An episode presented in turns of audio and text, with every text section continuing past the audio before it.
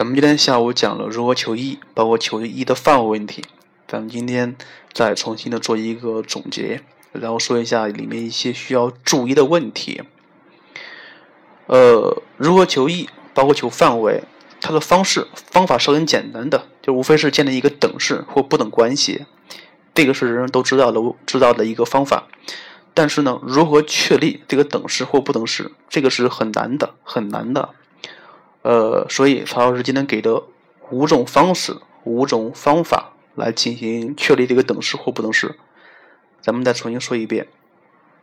第一就是根据它的定义，包括第一或第二定义，特别是需要注意到第二定义，因为第二定义里面明确给出了 e 是如何确定出来的。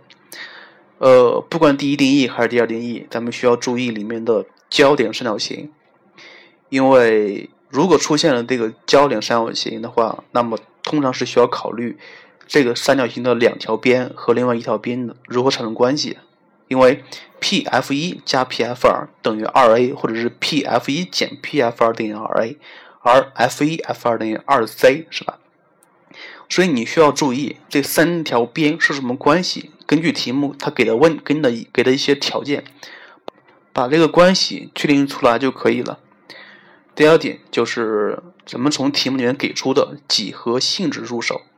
其实这个几何性质说的白一些，它就是题目里面给出的信号。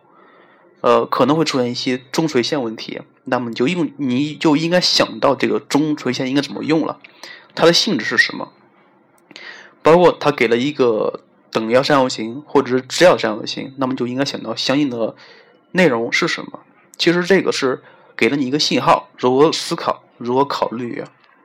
当然，第三点是从圆的曲线本身的几何性质进行考虑的。里面有三个内容：第一是交半径，交半径是一个比较常考的内容。呃，这个需要注意一下，椭圆、抛物线和双曲线都有交半径，而且交半径都有它们的范围。咱们以椭圆为例，P F 一应该是大于等于 a 减 c，小于等于 a 加 c 的。这个应该时刻注意一下。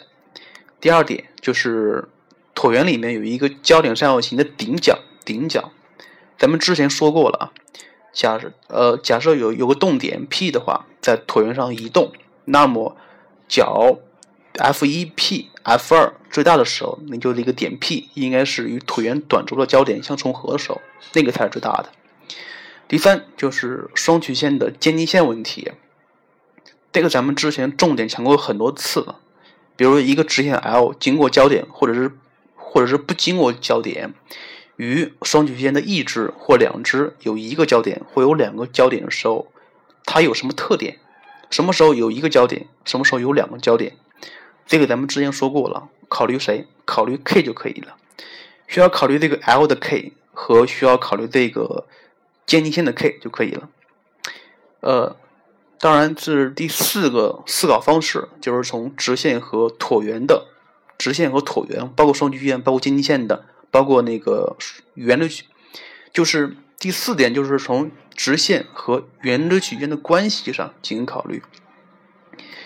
呃，比如这个直线与圆的曲线相切、相交或者是相邻，它们对应的是德尔塔等于零、大于零或小于零，这个需要注意一下。另外就是一个不常考的是点和圆锥曲线的位置关系，因为点如果在其上的话，那么等式就成立；如果点在里边的话，那么就是小于后面那个数；如果在外面就是大的那个数。这个虽然不常考，但是也需要知道。第五点就是咱们之之前说过的这个焦点弦的性质，有个公式，e 倍的 cos 菲塔等于兰姆达加一分之兰姆达减一。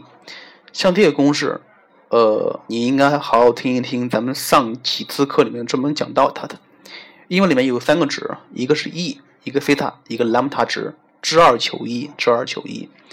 但这里面需要注意一点，这个菲塔角是哪个角，兰姆达值怎么确定，都是需要注意的问题。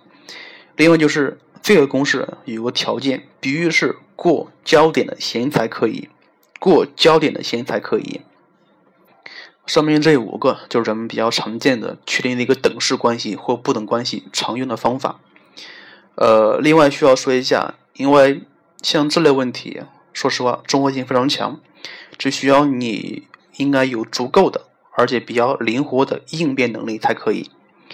呃，还有就是这样题目应该多多做题了，做的题越多，你对这样的掌握程度会越灵活。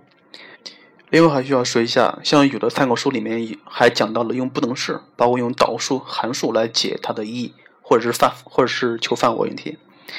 其实这些是那个方法更下层的工具，工具。呃，还是就是需要重点掌握。我刚刚讲过这五种常见的方法。另外就是多做题，多做题。好了。呃，另外说一下关于这个圆的曲线，咱们还有几个东西没有讲，接下来会陆续的更新的。再见喽。